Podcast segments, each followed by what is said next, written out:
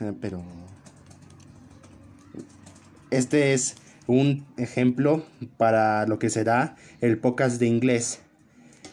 Este es como una, un prototipo y, y, una versión de prueba para probar cómo funciona la aplicación Anchor y así ya empezar a trabajar en el podcast.